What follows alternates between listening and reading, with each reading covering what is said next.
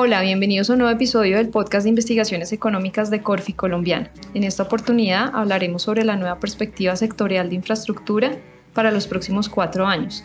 El día de hoy tendremos como invitados a nuestra directora de análisis sectorial y sostenibilidad, Camila Orbegoso, y nuestro analista económico, Juan Camilo Pardo, quienes nos compartirán los resultados del estudio que llevaron a cabo y datos relevantes para entender mejor la dinámica reciente y perspectiva de mediano plazo de la infraestructura en Colombia.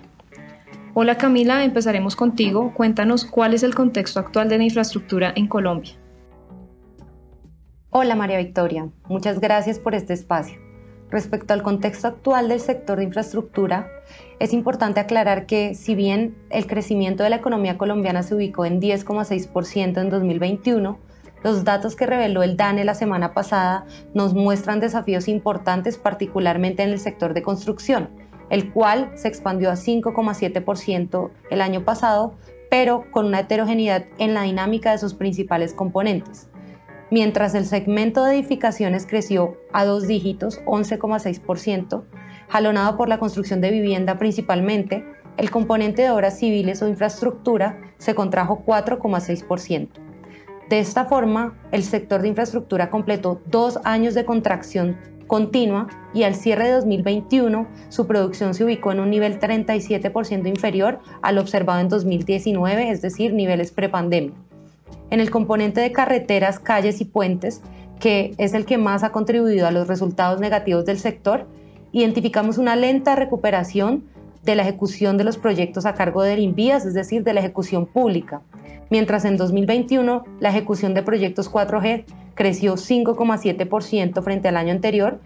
Lo que vemos en los recursos ejecutados del INVIAS es que estos se contrajeron 15% en el año. De esta forma, pese al cumplimiento de los cronogramas de avance y entrega de las concesiones 4G, la ejecución pública a nivel nacional tuvo una desaceleración importante en los últimos dos años, lo que nos explica en gran medida la contracción reciente del sector. Gracias Camila. ¿Y qué medidas ha tomado el gobierno ante la coyuntura de la pandemia y las cifras que ha mostrado el sector? En el marco de la reactivación económica, el Gobierno Nacional diseñó en julio de 2020 la estrategia Compromiso por Colombia. Esta estrategia se compone de dos programas puntuales en infraestructura que están ejecutados y administrados por el INVIAS. El primero de ellos se llama Concluir, Concluir y Concluir y el segundo se llama Vías para la Legalidad y la Reactivación.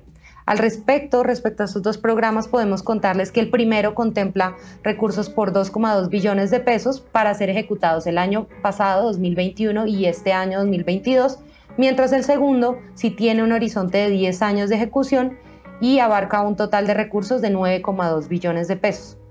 Sin embargo, respecto a este programa, prevemos que el impacto sería moderado en el corto y mediano plazo porque Realmente el horizonte de tiempo del programa es muy amplio y si bien equivale el total del programa Compromiso por Colombia a casi 11 billones, 11,4 billones de pesos en su totalidad, al dividir esto en el horizonte de 10 años que abarca, por ejemplo, vías para la legalidad, los recursos destinados de cada programa año a año se diluyen y por lo tanto en la magnitud o el impacto que podrían tener sobre el sector, sobre el crecimiento del sector, es menor inclusive cuando los comparamos con la totalidad de los recursos que ejecuta el Invías anualmente y todavía más si se compara con el tamaño de la inversión que se hace en los proyectos 4G año a año. Entiendo, Camila. En este contexto, Juan Camilo, ¿nos puedes contar detalles sobre los proyectos 4G y 5G de los que tanto oímos hablar y el impacto que ustedes estiman tendrá sobre la dinámica futura del sector? Hola María Victoria, un saludo especial para todos los oyentes. Bueno, antes que todo es importante saber que los programas de infraestructura 4G y 5G son los más ambiciosos del sector en la historia del país. Quisiera empezar por las 4G.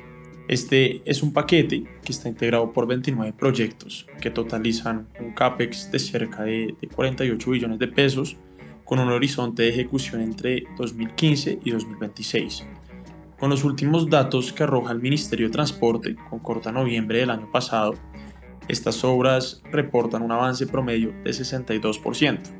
En particular, encontramos que cuatro proyectos han finalizado construcción, seis tienen un avance de obra mayor al 90% 16 se encuentran en construcción con un avance menor al 90% y 3 aún no han iniciado etapa de ejecución. Con esto se espera que el ritmo de construcción de estas obras se reduzca gradualmente a partir del año 2023 por su propio ciclo de ejecución.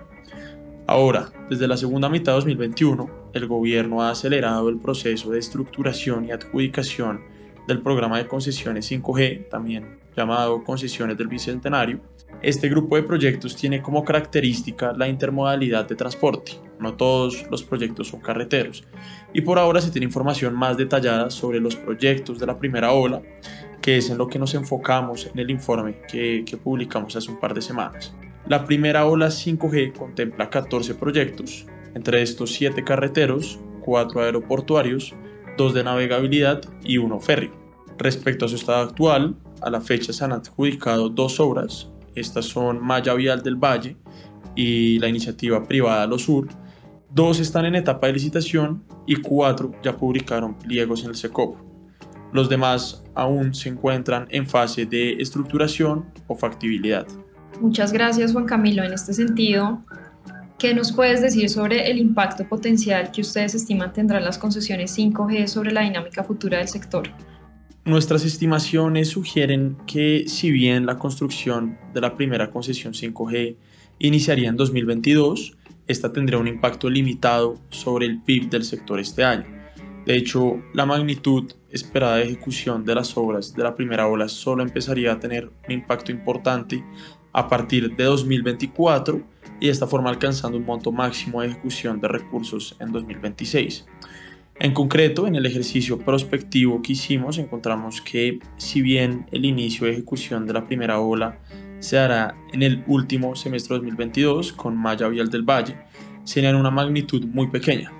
Ahora, si se cumplen los tiempos previstos, proyectamos que en el 2023 se estarán ejecutando cinco proyectos carreteros y en el año 2024 se empiecen a construir la obra aeroportuaria del aeropuerto de San Andrés, las dos obras fluviales y el eh, proyecto ferroviario Dorada Chiriguaná.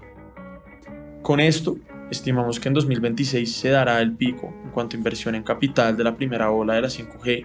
Para ese entonces todos los proyectos estarán en construcción y su inversión para ese año es equivalente a los 6,7 billones de pesos. Ahora, como es de esperar, posterior a este año 2026, el ritmo de ejecución empezará a decrecer, como está ocurriendo con las obras del programa 4G.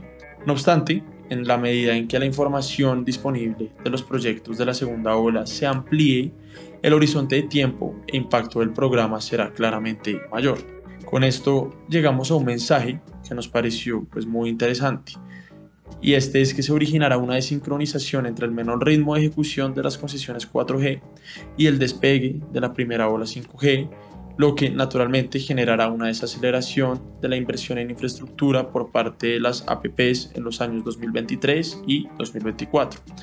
Es por esto que consideramos que resulta importante agilizar los trámites para iniciar la fase de estructuración de la segunda ola 5G. Entiendo, Juan Camilo, muy interesantes los resultados que nos comentas. Ahora, en este escenario, ¿cómo entran a jugar los grandes proyectos distritales como el Metro de Bogotá? Bueno, María Victoria, con el fin de, completar el panorama de estos grandes proyectos de infraestructura de los próximos años, dentro del análisis incorporamos también el impacto previsto por parte de la primera línea del Metro de Bogotá y del Metro Ligero de la Avenida 80 en Medellín, es importante que recordemos que estos son los dos proyectos urbanos más ambiciosos de las últimas dos décadas. Según estimamos de cara a los años 2024, 2025 y 2026, estas obras jugarán un rol esencial en la dinámica del sector. Y al incorporarlos en el análisis, estimamos que la inversión en CAPEX proyectada de todo el sector superaría incluso los altos niveles observados en 2019 a partir del año 2024. Ahora, ¿esto qué implica? Esto implica el cumplimiento de los cronogramas planteados, algo que la experiencia nos ha enseñado que es retador en el caso de la ejecución de limpias y de las propias obras distritales. Gracias Juan Camilo. Con base en todos los temas que hemos conversado, Camila, ¿cuáles serán los desafíos de los próximos cuatro años para el sector de infraestructura? Como lo mencionaba Juan Camilo, nuestro análisis prospectivo del agregado de las concesiones privadas 4G y 5G revela una preocupante desaceleración en la inversión total de los años 2023 y 2024 que corresponde al ciclo normal de los proyectos. Tras el pico de ejecución observado en 2019 de las obras 4G, la evolución inherente a los proyectos revela una desaceleración gradual en el monto total de la inversión. Esta desaceleración sería particularmente pronunciada en el 2023, año en el cual, si bien inician las obras 5G, el monto de recursos a ejecutarse no lograría compensar esta dinámica. Y a partir de 2024 ya se daría una aceleración importante que efectivamente se trasladaría al PIB del sector en adelante. En este contexto, pues, Además, encontramos que el programa Compromiso por Colombia no tendría la magnitud suficiente para compensar esta desaceleración que estamos identificando en 2023 y 2024. Sin embargo, de cara a los siguientes años, es decir, 2024-2026, los megaproyectos urbanos jugarán un rol esencial en la dinámica del sector en la medida que una gestión distrital eficiente lo vaya permitiendo. Gracias Camila. ¿Algo adicional que te gustaría agregar, Juan Camilo? Sí, María Victoria, me parece importante también destacar que nuestros cálculos nosotros asumimos que no van a originarse retrasos significativos o eventos atípicos e impredecibles. No obstante, también me parece clave mencionar que dado la estructura de asignación de riesgos e incentivos a la ejecución dentro del marco contractual de los proyectos APP, la obra pública a cargo de Invías es la que percibe una mayor probabilidad de materialización de este tipo de eventos que puede afectar precisamente su ritmo de construcción. Bueno, Camila y Juan Camilo, muchas gracias y a nuestra audiencia por acompañarnos el día de hoy. Esperamos que este podcast haya sido de utilidad para todos. Los esperamos en un próximo episodio de análisis del equipo de investigaciones económicas. Recuerden suscribirse a nuestro canal y seguirnos en Instagram, Facebook, LinkedIn y Twitter como arroba Corfi Colombiana.